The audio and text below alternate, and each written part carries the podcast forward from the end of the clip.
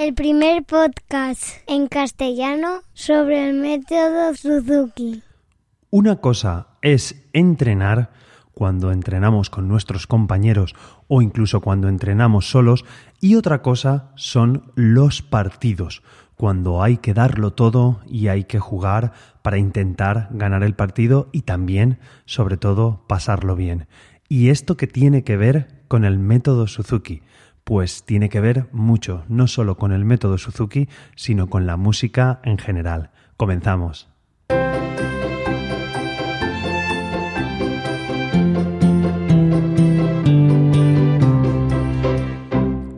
Hola a todos y bienvenidos. Soy Carmelo Sena, profesor de guitarra Suzuki, y a través de este podcast me gusta compartir todo lo que sé y lo mucho que voy aprendiendo sobre el método Suzuki. Y hoy quería hablaros sobre una reflexión que suelo hacerle a mis alumnos, sobre todo a los que ya son un poquito más mayores, hablamos de 6, 7, 8 y 9 años, pero los que tenéis peques que acabáis a lo mejor de empezar, creo que este concepto que quiero explicaros hoy os va a venir muy bien. Voy a intentar hablar más tranquilo y relajado, pese que a muchas veces me emociono y acelero la velocidad de mi voz, Voy a intentar hablar tranquilo y relajado porque me lo habéis comentado y también para que se entienda mejor el capítulo. No sé si lo conseguiré, pero bueno, a ello vamos. Como os he dicho en la intro, hoy quería hablaros sobre las diferencias que tenemos entre un entrenamiento y un partido. Ah, que no se me olvide, si están los peques o a lo mejor algunas veces este capítulo lo escucháis los papás o las mamás solos o incluso los profesores, que sé que algunos me escuchan, eh, os invito a que lo escuchéis con los peques, ¿vale? Porque también va a ir, digamos, un poquito dirigido a, ellos sobre todo y que, y que lo comprendan. Bueno, si alguno de vosotros hace algún deporte o hace algún deporte ya sea de equipo o sea individual, yo, bueno, con mi peque hace deporte de, equipo y siempre es interesante que hagan cosas cooperativas con un equipo pese a que haya competición luego, que también si es una competición sana y son todos amigos, pues es de lujo. Entonces, voy a comparar la música con un deporte, ¿vale? Si jugáis a voleibol, si jugáis a balonmano, si jugáis a fútbol, si hacéis gimnasia rítmica, si cualquier deporte, ¿vale? Podemos ver que hay dos vertientes, que sería una la de los entrenamientos y la otra pues el día de competición, en el caso a lo mejor de gimnasia rítmica o cualquier otro deporte así que sea que no sean partidos lo que tenga esa competición, ¿vale? Entonces, eh, me gustaría diferenciar esas dos partes. En un entrenamiento, eh, vamos a coger, por ejemplo, bueno, balonmano, ¿vale? Un, deporte balonmano.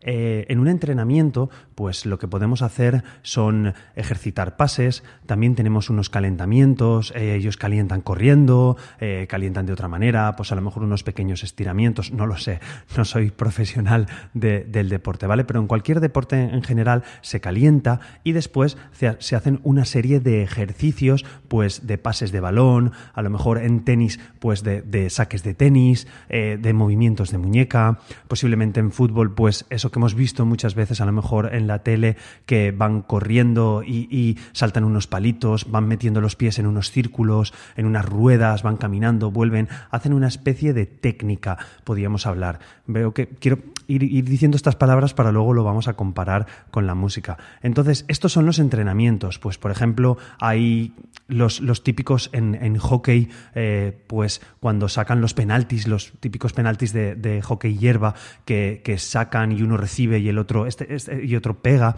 este tipo de técnicas se repiten y se hacen de manera continuada para mecanizarlas, para que luego en los partidos eh, funcionen eh, correctamente y salga, digamos, de manera intuitiva y nadie eh, se sorprende de esto, creo. Eh, todo el mundo que tenga un equipo de cierto nivel, un equipo pues que se puedan entretener los chiquillos, eh, realizan estos ejercicios, ¿vale?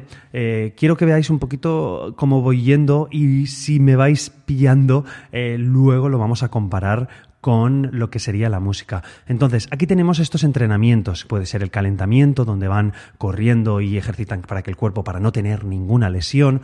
Luego hacemos, hacen unos ejercicios de técnica, repiten algún movimiento, un saque de, puerta, no lo sé, un saque de, tenis, los saques.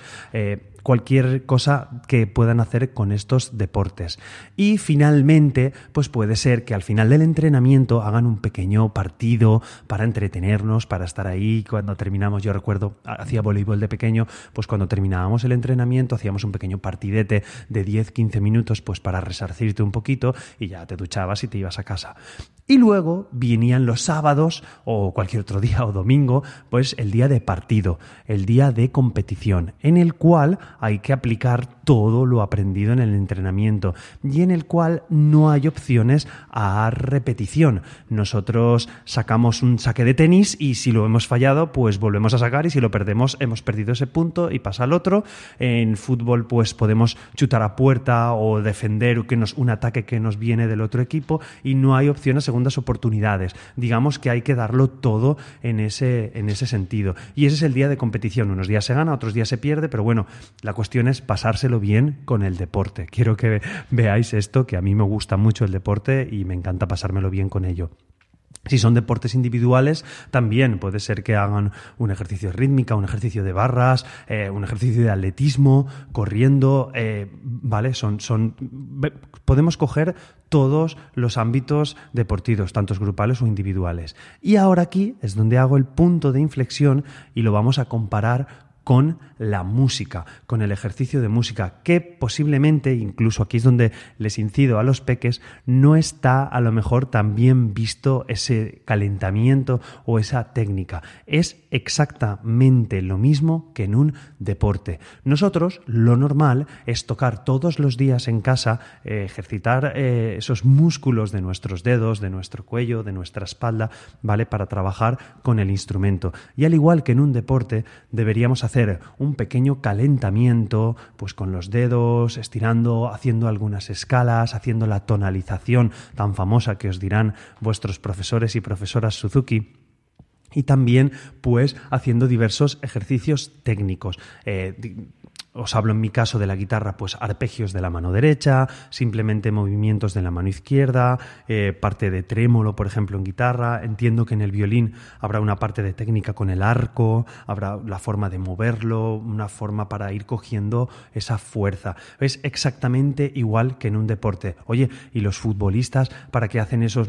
Digo futbolistas porque, bueno, lo he visto en la tele, pero los que hacen balonmano o hacen voleibol, que yo también hacía ese deporte, pues poníamos aros en el suelo y íbamos caminando de un aro a otro aro, íbamos cambiando. Esa técnica nos da agilidad y esa misma técnica en el instrumento nos da la agilidad para ser mejores intérpretes, para no quedarnos solo en la técnica y a la hora de tocar un concierto traspasar la barrera de la técnica y llegar a la emoción, ¿vale? Esa parte técnica es la que nos da, nos permite disfrutar realmente de la música, que muchas veces la gente no lo ve y es de, ¿para qué tengo que hacer escalas? Ya ves tú esto, la técnica. Entonces, lo que solemos hacer es tocar, lo que solemos hacer, no, sé que hay gente que lo hace, es tocar la obra de arriba abajo, ya la he tocado, eh, me lavo las manos y ya tengo completo el repaso de hoy.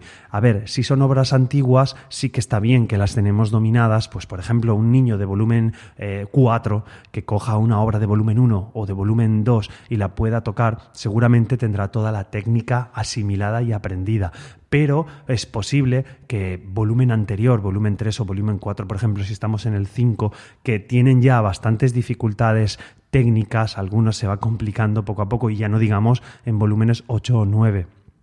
Entonces, sí que es verdad que aunque volvamos atrás, podemos realizar estos ejercicios de técnica, esos puntos técnicos de obras anteriores donde nuestro profe nos ha hecho repasar, nos ha hecho hincapié en ello cuando hemos tocado en clase, ¿vale? Quiero que lo veáis así, este es nuestro entrenamiento diario, ¿vale? Entre comillas, ahí tenemos el entrenamiento. Eh, entonces, hay que calentar, igual que los deportistas, hay que hacer técnica, igual que los deportistas. Otra cosa es que vayamos a ser deportistas de élite, eh, Eh, por eso, si quieres ser concertista, pues tendrás que hacerlo más exhaustivamente. O si quieres simplemente disfrutar de la música, bueno, pues tener unas pequeñas pautas y sí que hay que calentar, pues para evitar lesiones y tener mejor sonido, ¿vale? Entenderme cuando digo evitar lesiones, que también, ¿vale? Depende de, de vuestro instrumento, pues es más delicado que podáis tener una cosa u otra. Y sin enrollarme ya mucho más, creo que va quedando claro, nos trasladamos al partido. bueno, no, si quedándome antes en el entrenamiento, mm, que, duda cabe que igual que en los entrenamientos, pues acabamos con un pequeño partidete, eh, lo mismo se traslada en el entrenamiento, entre comillas, del instrumento, ¿vale? En nuestra práctica diaria, pues podemos terminar con una o dos canciones, tocando la entera o la canción que hemos estado trabajando ese día, depende de la longitud de la canción, porque si es un concierto de cuatro o cinco hojas, pues igual estamos trabajando solamente esa canción podemos terminar el repaso, eh, el, estudio diario, pues tocando un pequeño conciertillo para nosotros, ¿vale? Que sería este partidete, ese es el símil. Y luego pasamos al día de competición, al día de concierto. Ese día, el día de concierto, es donde lo tenemos que dar todo.